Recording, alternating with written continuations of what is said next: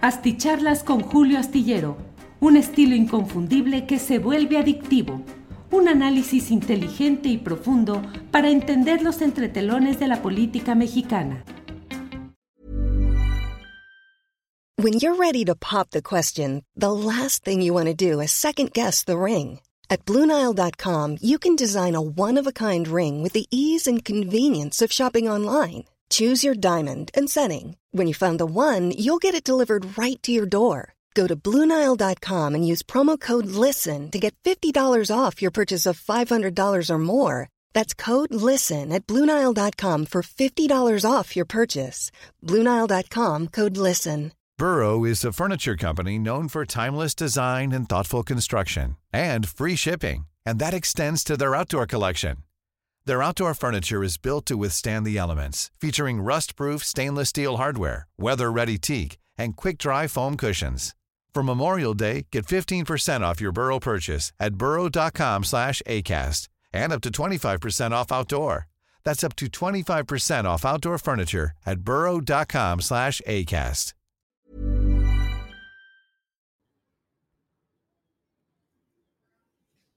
Bien, gracias, gracias por estar en esta videocharla astillada correspondiente al jueves 29 de junio de 2023. Gracias por acompañarnos en esta transmisión eh, con mucha información que iremos comentando a lo largo del programa.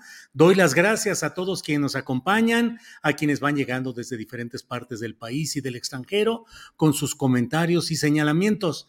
Este día hay varios asuntos relacionados con lo electoral, con Va por México, con eh, el, pues la cargada a favor de la, de la precandidata Xochitl Galvez, la instalación de un comité electoral de Va por México, pero me parece que una de las noticias más impactantes y que necesitan ahondar en lo que hay detrás de todo esto es uh, lo sucedido hoy con Hipólito Mora, un alguien que fue agricultor, productor de limón en Michoacán, que formó parte de las autodefensas y que hoy tuvo un final trágico, eh, deplorable. Pero para esto me parece que es muy importante la voz del periodista Jesús Lemus, que conoce la realidad michoacana, la realidad nacional en este tipo de temas. Así es que saludo con mucho gusto a Jesús Lemus. Jesús, buenas tardes.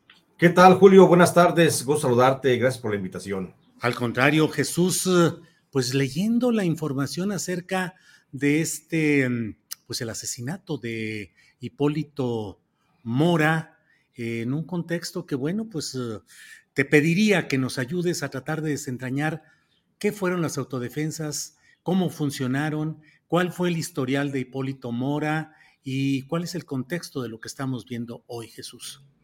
Bueno, Julio, hay que recordar que los grupos de autodefensa en Michoacán surgen como una reacción natural de la población hacia la creciente presencia de los grupos del narcotráfico.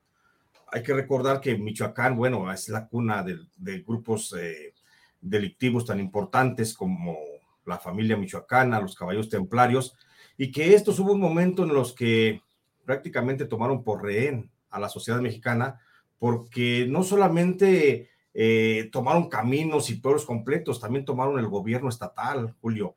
Recordarás, hubo gobiernos priistas que se asociaron con los, con los delincuentes, el de Fausto Vallejo Figueroa, el de Jesús Reina García, eh, estuvieron copados por estos grupos delictivos y son grupos delictivos que incluso hay que decir, los caballeros templarios, la familia michoacana llegaron a tales niveles que tenían contacto incluso con la hermana del presidente de la República, por no decir con el propio Felipe Calderón en su momento, con Luisa María Calderón Hinojosa. Entonces, bajo ese contexto, la presencia criminal en, Michoacán, que no ha disminuido para nada, Julio, hay que decirlo, ha sido muy intensa, muy intensa desde la década, estamos hablando de 1980 aproximadamente, y ha sido uh, avasalladora, ha sometido a la sociedad en forma tremenda, de tal forma que por allá, en el 2014, pues surgió un grupo, una movilización de ciudadanos, de gente eh, ligados entre la política, entre, eh, entre la agricultura, entre la ganadería,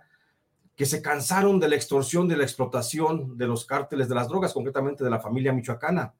Y entonces se armaron, ese grupo de los autodefensas del que conocemos como su principal líder fue el finado doctor Mireles Valverde. Y en ese grupo, bueno, pues ahí estaba también, estaba Hipólito, Hipólito Mora. Y hay que decirlo también, que no son los únicos eh, jefes de ese movimiento, hubo otros jefes de ese movimiento como Ricardo Valdés en Aquila, Adalberto Fructuoso Comparán en Aguililla, Ramón Contreras Orozco de La Ruana, Jesús Gutiérrez también de La Ruana, Ángel Gutiérrez Aguilar, el propio Hipólito Mora, Misael González, Luis Antonio Torres, el americano de Buenavista, y Jesús Díaz de Chinicuila, todos ellos agrupados bajo las órdenes del, del doctor Mireles. Y el doctor Mireles hay que recordar que fue una estrategia de pacificación que estableció el gobierno federal de Enrique Peña Nieto y el secretario de Gobernación entonces, Miguel Ángel Osorio Chong. Y con esta estrategia de los grupos de autodefensa, armando a productores, a ganaderos, a, la sociedad civil armándola, pretendían frenar la creciente ola delictiva. Fue un intento, fue un ensayo del gobierno federal, la creación de los grupos de autodefensa, que luego se dejó abandonado. Y estos grupos de autodefensa finalmente eh, se fueron uniendo a otras agrupaciones criminales que los comenzaron a utilizar. Los grupos de autodefensa se fragmentaron, Julio, en algún momento determinado, y diversos cárteles de las drogas comenzaron a utilizar toda esa fragmentación de grupos de, autodefensa en todo el territorio michoacano eh, para convertirlos en, pues, en sus brazos armados para pelear contra otros grupos eh, de la delincuencia organizada en Michoacán, a grado tal que hoy tenemos, puedo asegurarte sin, sin temor a equivocarme, que hoy tenemos en Michoacán un, total de 37 grupos de autodefensas que están por la vía libre, defendiéndose, ellos dicen en forma independiente, pero a veces financiados por debajo del agua por grupos delictivos que les ayudan a cuidar esas plazas para, o para que les ayuden a cuidar esas plazas, esos territorios, esos caminos, esas huertas o esos cultivos de marihuana que todavía se siembran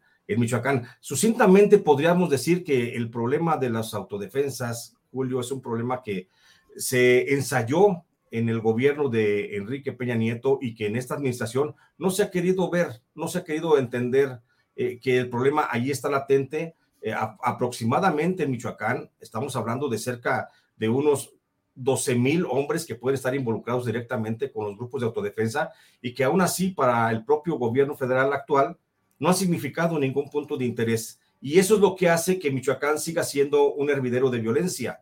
Por un lado, los cárteles de las drogas peleando entre ellos y por otro lado, utilizando a los cárteles, a los grupos de autodefensa. Y hay que decirlo, hay que decirlo que Hipólito Mora, quien fue asesinado justamente el día de hoy, pues él encabezaba todavía la resistencia armada. Él decía que pacíficamente, pero pues por supuesto que estaban también armados la, resistencia armada contra algunos grupos delictivos que siguen manteniendo presencia allá en la zona de Tierra Caliente. Jesús, en la narrativa general, sobre todo, pues recuerdo muchas entrevistas en espacios de televisión abierta de nivel nacional, pues se tejió una especie de leyenda y de aureola de defensores del pueblo y de justicieros, de agricultores o personajes como el médico Mireles, que dejaron el consultorio o el surco del trabajo de la tierra para convertirse en defensores de su espacio. Eh, lo que tú nos dices, muchos de estos grupos fueron fragmentados y luego aprovechados por los cárteles. En ese esquema también podemos ubicar al propio doctor Mireles y ahora a Hipólito Mora como fragmentaciones que luego fueron aprovechadas también por grupos del crimen organizado? Sin duda alguna, Julio, sin duda alguna, el grupo del doctor Mireles que en un momento y también hay que reconocer a Hipólito Mora, que en un momento dado tuvieron la valentía de alzarse contra los grupos delictivos. En un momento determinado fueron cooptados también por la delincuencia, porque fueron, comenzaron a recibir este financiamiento de algunos, de algunos cárteles para pelear contra otros cárteles. Entonces, por supuesto que entran también dentro de ese, de ese esquema donde inicialmente, bueno, veíamos hombres que estaban armándose por la defensa, la defensa de sus pueblos, de sus tierras, de sus gentes, sus huertas, sus ganados, y que terminaron también siendo comparsa de la ola de violencia que existe en el, en el estado de Michoacán y terminaron siendo parte de algunas de las fracciones que están en disputa por el control del tráfico de drogas. Jesús, este experimento de las autodefensas tuvo como referencia la llegada a Michoacán como plenipotenciario enviado del centro del país de Alfredo Castillo Cervantes, que fue el comisionado oficial del gobierno federal para una serie de cosas, pero que en el fondo era para impulsar este tipo de organizaciones de autodefensa. Se les permitió utilizar eh, armamento, de uso exclusivo del ejército, de las Fuerzas Armadas, y se mantuvo un diálogo constante con ellos, en el contexto de todo aquel poder que tenían estos primos Cervantes, que tenían la Consejería Jurídica de la Presidencia de la República, eh, una senaduría y en su momento hasta la titularidad de la Procuraduría General de la República, y Alfredo Castillo, que tuvo esta presencia como comisionado en Michoacán y luego director de la CONADE, de la Comisión del Deporte ninguna responsabilidad jurídica hubo por todo lo que hicieron ahí, Jesús. Exactamente, no hay ninguna responsabilidad jurídica y la verdad es que el verdadero cochinero, Julio, que estamos viendo en Michoacán, de los grupos de autodefensa eh, entregados a los cárteles de las drogas, pues se le debe justamente a Alfredo Castillo Cervantes. Recordarás, Alfredo Castillo Cervantes fue el brazo ejecutor del plan del general Oscar Naranjo. Oscar, Oscar Naranjo, el colombiano que llegó como asesor de seguridad nacional con Enrique Peña Nieto y que traía muy bien el esquema de los grupos de autodefensa de allá de Colombia y lo quiso aplicar como una réplica para tratar de, como un experimento social, para tratar de acabar con la ola de violencia que había, se había heredado en el régimen de Peña Nieto por parte del régimen de Calderón. Bueno, pues, pues recordemos que Alfredo Castillo Cervantes, cuando es designado comisionado para el desarrollo de Michoacán, una especie de vicegobernador que incluso le decían el virrey, porque llegó con poderes plenipotenciarios por encima de los gobernadores de Michoacán para mover estructuras y acomodar gente. Él trajo una mafia del poder que se le conoció como los chilangos también, que hoy se convirtieron en un cártel, además hay que decirlo. Y este señor, Alfredo Castillo Cervantes, es el verdadero responsable porque, mira, él fue el que tenía la conexión del gobierno del Estado con los grupos de autodefensa.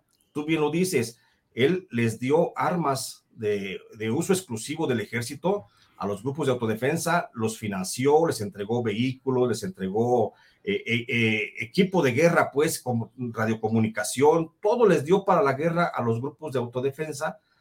Y luego él mismo, cuando comenzó una supuesta cacería contra los grupos del narcotráfico, él mismo se encargó de estar entregando a cada uno de los líderes que estaban en la, en la lucha de la autodefensa, de entregarlos a los grupos del narcotráfico o negociando con ellos para dejar pasar a ciertos grupos de, los, de las drogas.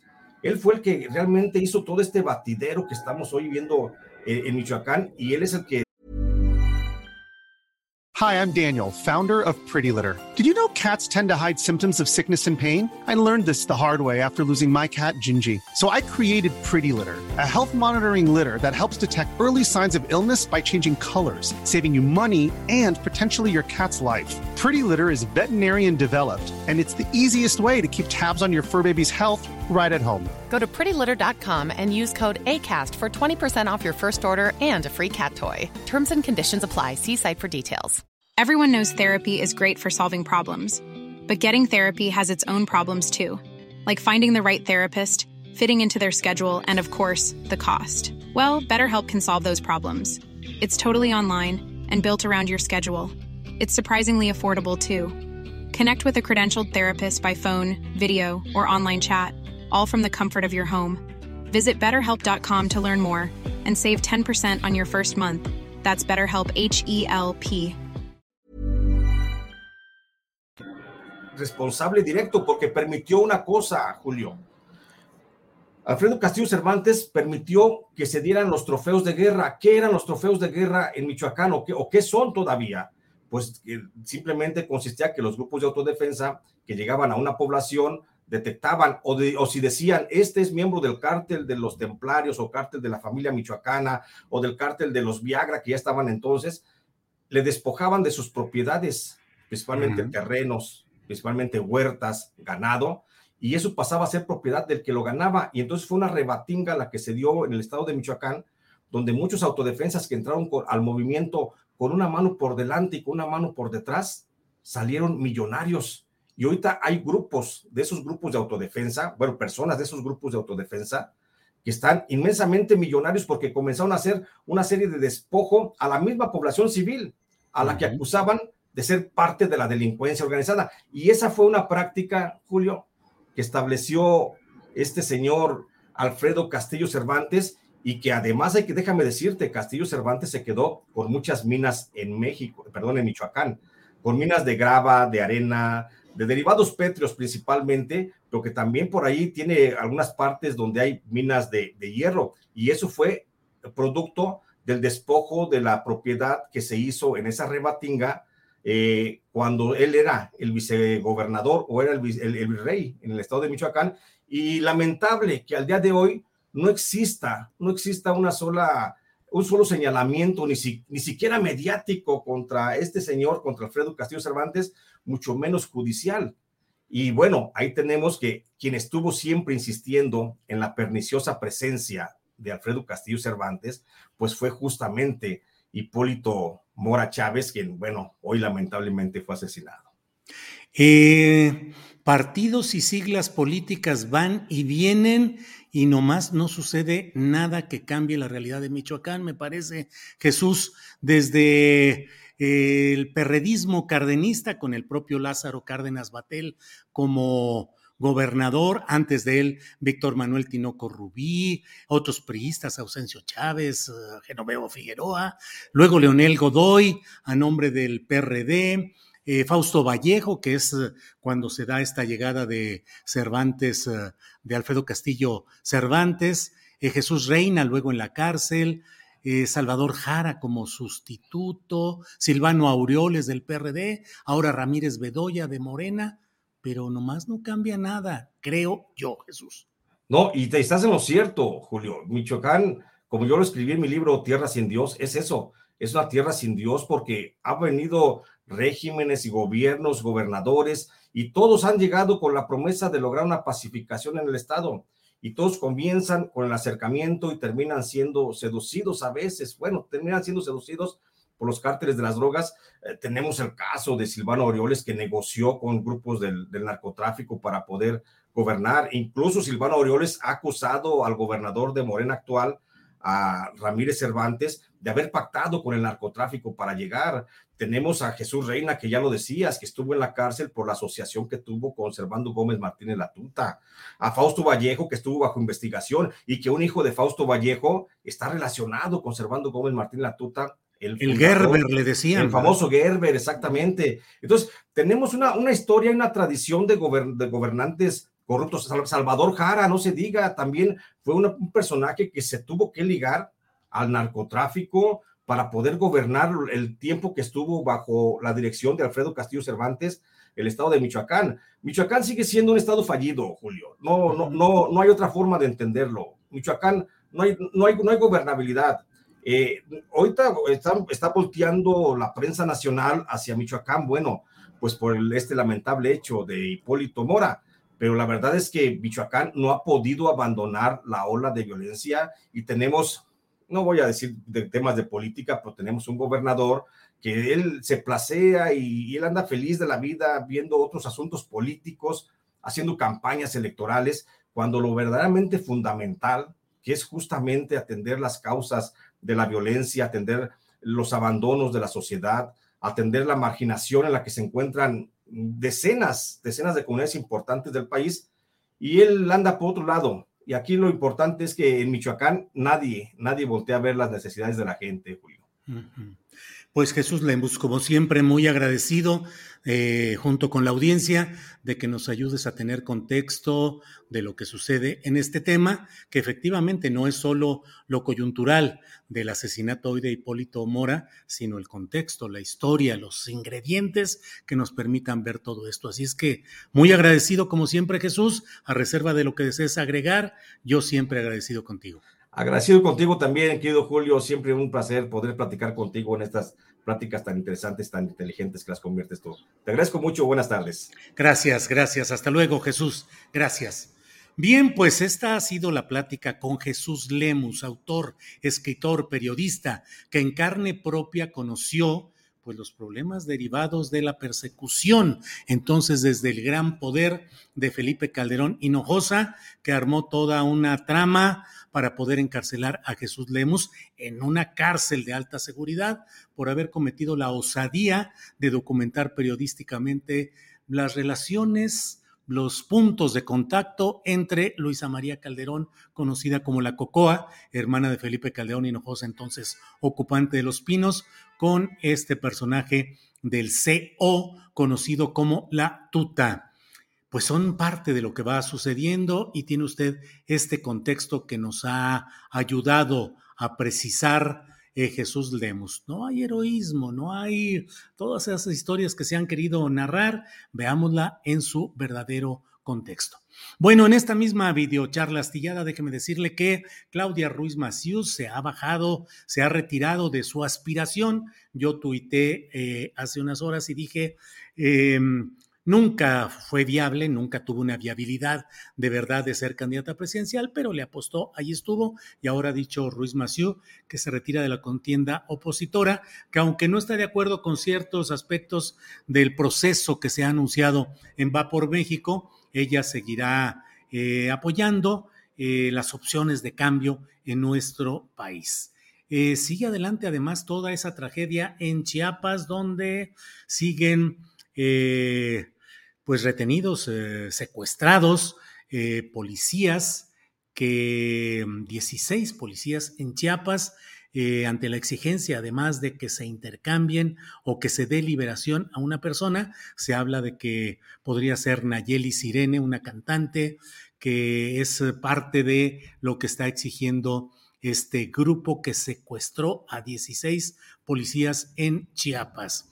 Por otra parte, le voy comentando también que em, hay, eh, hoy ha habido una intensa actividad de bloqueo de vialidades eh, alrededor de la Ciudad de México por parte de maestros del Estado de México que han protestado por eh, la tardanza en entregar ciertas prestaciones, ciertos pagos. Y ya sabe, bueno, pues el Estado de México sí ha tenido permanentemente un holograma llamado eh, Alfredo del Mazo Maza, que hace, que aparenta, que gobierna, pero que en realidad pues está eh, solamente sobrellevando las cosas y más ahora que está en espera de si le dan un premio por su buena conducta electoral con algún tipo de mm, con algún tipo de cargo diplomático gubernamental o cuando menos, cuando menos el hecho de que pueda mantener la impunidad después de todo lo que se hizo negativamente en ese Estado de México. Bueno, pues esto es lo que he querido decirles. Les agradezco mucho, como siempre, que podamos ir avanzando en esta videocharla astillada. Em, hay resoluciones judiciales que son muy interesantes. El Tribunal Electoral del Poder Judicial de la Federación em, determinó Em, influencia indebida de, en, cuanto a las elecciones en el Estado de México. Eh, dijo que el presidente López Obrador ejerció, comillas, influencia indebida, comillas, en la pasada elección del Estado de México al hacer expresiones durante dos mañaneras en favor de Morena y aliados. Eso lo determinó la sala especializada del Tribunal Electoral del Poder Judicial de la Federación es una de esas normas imperfectas que luego les llaman así porque regulan, establecen, ordenan, pero no tienen dientes, no establecen sanción. En este caso, no hay sanción para el presidente de la República, motivo por el cual el Tribunal Electoral simplemente se queda en decir que las cosas fueron como dice, es decir, en fijar una responsabilidad, pero sin mayor asunto. Bueno, pues leo todos los comentarios que nos envían. Estoy siempre atento a la amabilidad de quienes nos acompañan en estas videocharlas nocturnas. Les invito a vernos mañana de 1 a 3 de la tarde. Mañana, que es nuestro último programa ordinario en, nuestra serie de lunes a viernes, antes del festejo del presidente López Obrador por sus cinco años de haber llegado al poder eh, por la vía electoral. Eh, vamos a platicar mañana con amplitud con Pedro Miguel, escritor, articulista, conocido como Navegaciones, usted lo encuentra en arroba navegaciones en Twitter, y es alguien que ha llevado un registro muy claro de lo que ha ido pasando. Es un hombre lúcido, inteligente, crítico y con una gran eh, visión de compromiso social. Entonces vamos a platicar cuáles son el saldo de lo que se ha logrado hasta ahora, las cosas buenas, también lo que no se ha podido avanzar. Y bueno, tendremos esa plática mañana y tendremos desde luego la mesa, la mesa del más allá, las recomendaciones de fin de semana, información, entrevistas y de todo. Gracias y nos vemos mañana, viernes, en la videocharla, en la en Astillero Informa. Gracias. Buenas noches. Hey, it's Paige DeSorbo from Giggly Squad. High quality fashion without the price tag. Say hello to Quince. I'm snagging high-end essentials like cozy cashmere sweaters, sleek leather jackets, fine jewelry, and so much more. With Quince being 50 to 80% less than similar brands and they partner with factories that prioritize safe ethical and responsible manufacturing i love that luxury quality within reach. Go to quince.com slash style to get free shipping and 365 day returns on your next order. quince.com slash style ¿Te preocupas por tu familia? Entonces, ¿por qué darles solo huevos ordinarios cuando pueden disfrutar de lo mejor? Eggland's Best, los únicos huevos con ese delicioso sabor fresco de granja, además de la mejor nutrición, como 6 veces más vitamina D, 10 veces más vitamina E y 25% menos de grasa saturada que los huevos regulares, además de muchos otros nutrientes importantes. Así que, dales los mejores huevos. Eggland's Best, mejor sabor, mejor nutrición, mejores huevos. Para que te enteres de las nuevas asticharlas, suscríbete y dale follow en Apple, Spotify, Amazon Music, Google o donde sea que escuches podcast. Te invitamos a visitar nuestra página julioastillero.com.